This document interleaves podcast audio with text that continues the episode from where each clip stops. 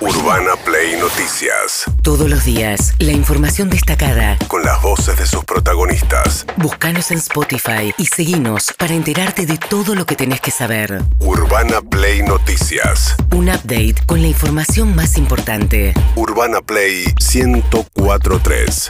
Una nueva experiencia. Bueno, un debate muy intenso en el mundo del kirchnerismo y del Frente de Todos tuvo que ver con una pelea entre Horacio Berbisky, el periodista que tiene el cohete a la luna, muy cercano a Cristina Fernández de Kirchner, que viene siendo muy crítico a Alberto Fernández y que con sus ironías últimamente también se la emprendió contra la ministra de Desarrollo Social, Victoria Tolosa Paz, a quien llamó la chica plástica, Madame Albistur, porque es la mujer de Enrique Albistur, que es un publicista muy cercano a Alberto Fernández, a lo cual al el cabo... dueño del departamento donde vivía Alberto Fernández, en. Puerto Madero. que todavía lo tiene a su Que todavía lo- disposición. ah, sí, sí, sí, es el prestamista de vivienda de Alberto Claro. Fernández. Y en ese contexto considero eh, gran parte del gabinete que la, forma en que la estaba tratando era de, mm, mm, falta de, digamos, que había un ensañamiento particular y, y además sobre todo cómo elige destratarla, que todo tiene que ver con ser la esposa de o ser bonita, supuestamente. Pepe Albistur, el marido de Victoria Tolosa Paz, arrancó a hablar de esta manera sobre Berbisky. Y a mí me parece que es el mismo sorete de siempre, Berbisky. El que en este caso se pasa de machirulo, eh, un tipo que tiene una historia bastante oscura, y no sé por qué, por qué razón algunos sectores del peronismo, algunos sectores de la militancia le tienen respeto, ¿será porque no lo conocen? Porque es una basura de personas. Bien, eh, tirándole por la cabeza que fue Montonero, ¿no? Claro. En su momento y además reviviendo alguna discusión acerca de las, las situaciones en las cuales sobrevivió durante la dictadura este, y estuvo, terminó en Perú, este, Horacio Berbisky en aquel momento. Porque era, ¿cómo se llama? El periodista que labura con la nata, que lo había acusado de tener vínculos con inteligencia de Fuerza Aérea. El, ¿Eh? Barbano no, el No. periodista de que hace cosas de arte también. Eh, bueno, ya me va a venir. Sí. Mientras tanto, Victoria Tolosa Paz, ministra de Desarrollo, ¿qué decía ella? Si el perro ladra, las mujeres estamos cabalgando. Esto es lo que realmente le preocupa a Horacio Berbisky.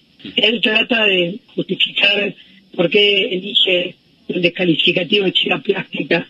Básicamente sintetiza a una persona sin ningún tipo de, de capacidad y de nada. Que es lo que me pone en lugar de, bueno, yo creo que es muy fácil. Chica, mujer, joven, peronista, igual a tonto, ¿no? Que Madame Albistur eh, tiene y admite una única excepción, esa palabra, que no es la mujer de Albistur, es quien dirige un burdel. Nos trató todas como tantas veces de putas peronistas. Bien, eso decía eh, Victoria Tolosa Paz. Yo me refería a Gabriel Levinas, que era el que había publicado un libro acerca de eso, y se- digamos que es lo que Pepe Albistur insinuó sobre Berbisky en la discusión entre Berbisky y su mujer.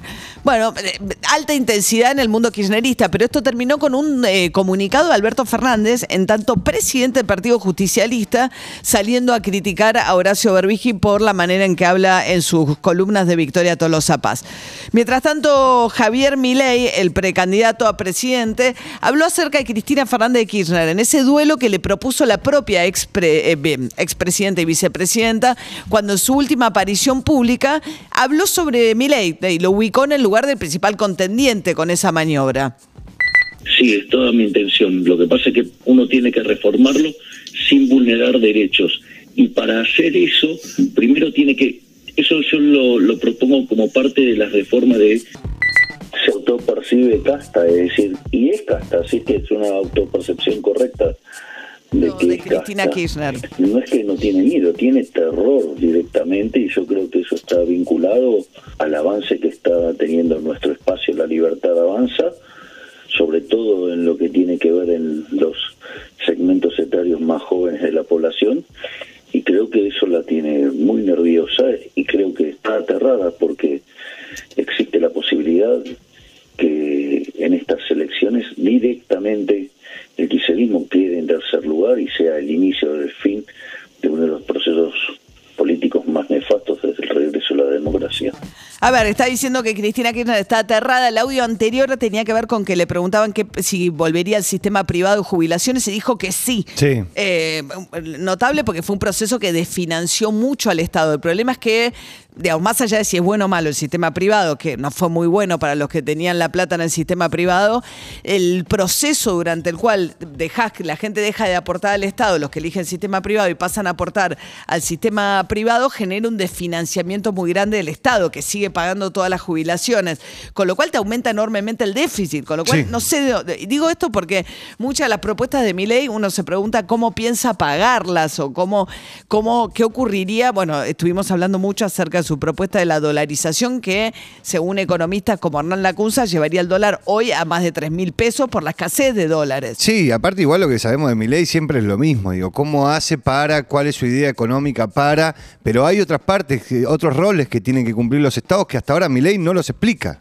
Mientras tanto, eh, Spert, eh, que es, digamos, fue el aliado, el último aliado, ¿no? De eh, Javier Milei en las elecciones, en las últimas elecciones, se abrió de Milei, se había presentado con el partido de Milei en la provincia de Buenos Aires y se sumó a Juntos por el Cambio, con un discurso bastante cercano a la ultraortodoxia, ¿no? Económica, si bien no es partidario de dolarizar, No. Spert.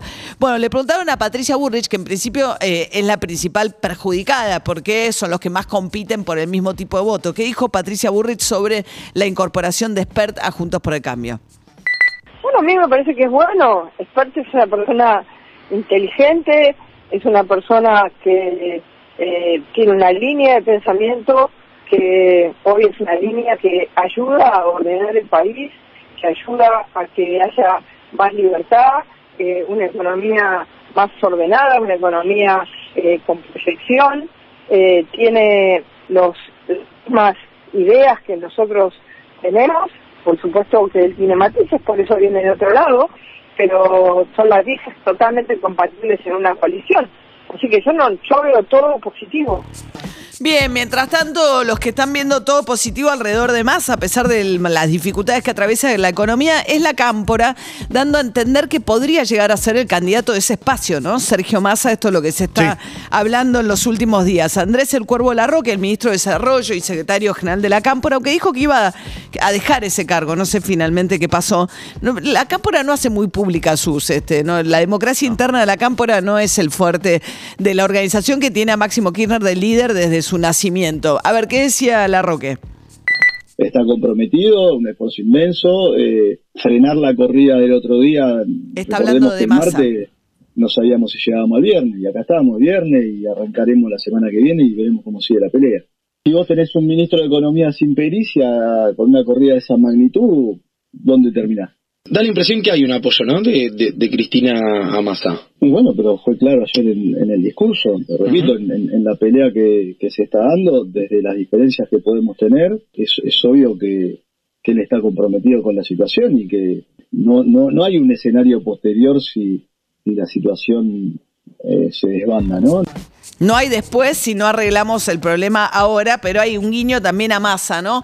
Sergio Massa que va a acompañar a Alberto Fernández eh, en un viaje en el día de mañana a Brasil. Siguen buscando formas alternativas de financiar el comercio exterior sin tener que recurrir a dólares. Lo hicieron activando este intercambio con China, con yuanes, que es un crédito que hay que pagar Claro. para usar yuanes. Buscarán usar ahora eh, reales en el comercio con Brasil. ¿Qué decía el ministro de Economía? No solamente nos animamos a intervenir cuando vemos cuatro vivos que quieren aprovechar incertidumbre para generar incertidumbre económica, también intervenimos a la hora de invertir para aumentar la superficie sembrada, para darle valor agregado a nuestra economía y para darle sobre todas las cosas la posibilidad a nuestras provincias que no son del núcleo húmedo pampeano a pensar en cultivos intensivos que se puedan exportar, porque la salida de la Argentina es una sola, que es vender trabajo argentino al mundo. Bien, mientras tanto, Juan Grabois, eh, de Patria Grande, que está promoviendo su propia candidatura presidencial dentro del espacio del Frente de Todos, tocó un tema muy delicado que tiene que ver con los alquileres y hizo pública su propuesta, muy delicado, digo, por la situación de los eh, que buscan al- alquilar en la ciudad de Buenos Aires en un mercado dificilísimo. ¿Qué decía? alquiler justo. En Argentina hay más de 10 millones de inquilinos que dejan en algunas ciudades hasta el 40% de su sueldo. Es casi volver a la Edad Media, ser un siervo, trabajar para dormir. Tenemos que terminar con eso. Fíjense que en la ciudad de Buenos Aires hay 200.000 viviendas vacías. En ninguna ciudad europea se permite esto. Hay impuestos fuertísimos a las viviendas ociosas. Además, en París, por ejemplo, el 20% de los departamentos están en alquiler social o protegido. Lo mismo sucede en Berlín, en Estocolmo, en Viena. No digo ir al 20% de un día para el otro, pero podemos en 5 años llegar a un stock del 5% de viviendas en alquiler social. Grabar la vivienda ociosa, garantizar el alquiler social son formas de disminuir fuertemente los precios del alquiler. Bien, algunos de los debates con el tema del alquiler, ¿eh? Eh, Sí, bueno, digo, no lo decía, pero ciudades como Nueva York obligan a las constructoras a construir cuando hacen edificios y poner parte de, de un porcentaje chico, pero de esos departamentos para el sistema social. Para que eh, puedan acceder a la Es vivienda. que porque además no, en un país como el nuestro, con inflación y falta de acceso al crédito hipotecario, vos tenés necesariamente cada vez un proceso de mayor inquilinización y tenés más gente entrando al mercado de alquiler y menos propiedades en oferta, compitiendo con lo que es la demanda también en dólares del alquiler temporario. Eso hace que el sistema esté estallado para los eh, pobres inquilinos. Mientras tanto, Santiago Maratea, el influencer que empezó a juntar plata para Independiente, reveló que él se va a quedar con el 5% de lo que recaude. Yo me llevo el 5% y el resto de los gastos, la verdad que no lo sé, los se los averiguo. O sea, los costos de cada uno de abogado, contador, auditores, escribanos, trámites, se los averiguo. Pero sigue siendo el 5%. Digo, es como que te diga que lo mío más todos los otros gastos es el 5.8%. Te, te estoy redondeando para que entiendas. Pero sí, si juntásemos 20 millones de dólares al, al MEP, ¿no? Porque si vas al oficial son menos pesos también. Esa, esa es la verdad, guacho. ¿Qué te voy a decir? Ah, yo estoy tan sorpresa como todos ustedes. Bien, eso decía, no está muy sorprendido porque tiene claro cuánto se va a quedar. El problema es que fue originalmente dijo que no se iba a quedar con nada y después dijo que sí, que como constituyó un fideicomiso, la, la ley que regula la conformación de los fideicomisos le da a quien lo constituye el 5% de lo que recauda. Pero claro, él podría donarlo en todo caso, elige en este caso quedárselos. Si recaudara los 20 millones de dólares que quiere al dólar MEP, son 400 millones de pesos lo que recaudaría Maratea para él. Con lo que llevan recaudado hasta Un ahora. poco menos de un millón de, de dólares. dólares. Poquito menos de un millón de dólares. Bien, ya, ya, Digo, para que se entienda, porque son 20 millones de dólares. Digo, y él te lo, te lo pone en pesos, que también es, una, es, un, es un número impactante.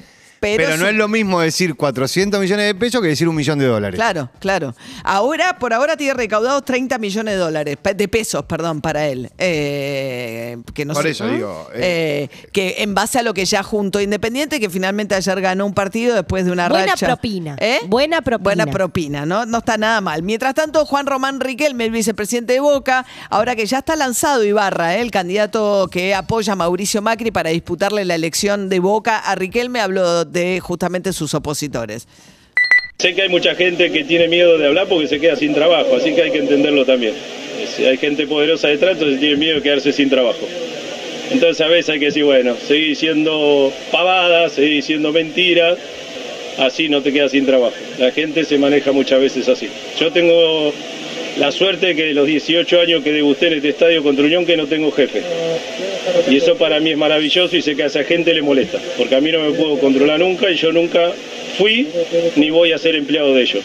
Y eso para mí es muy bueno y la María que mi mamá se siente orgullosa por eso. Hablando de cómo Ibarra empleado de Macri, él dice yo nunca me.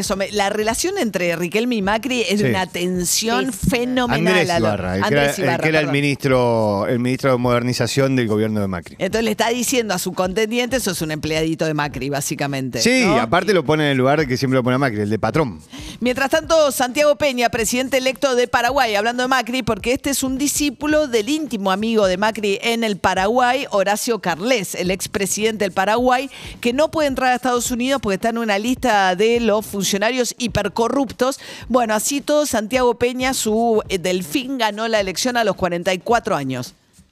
Desde mañana empezaremos a diseñar el Paraguay que todos queremos, sin groseras desigualdades ni injustas asimetrías sociales. Tenemos mucho por hacer.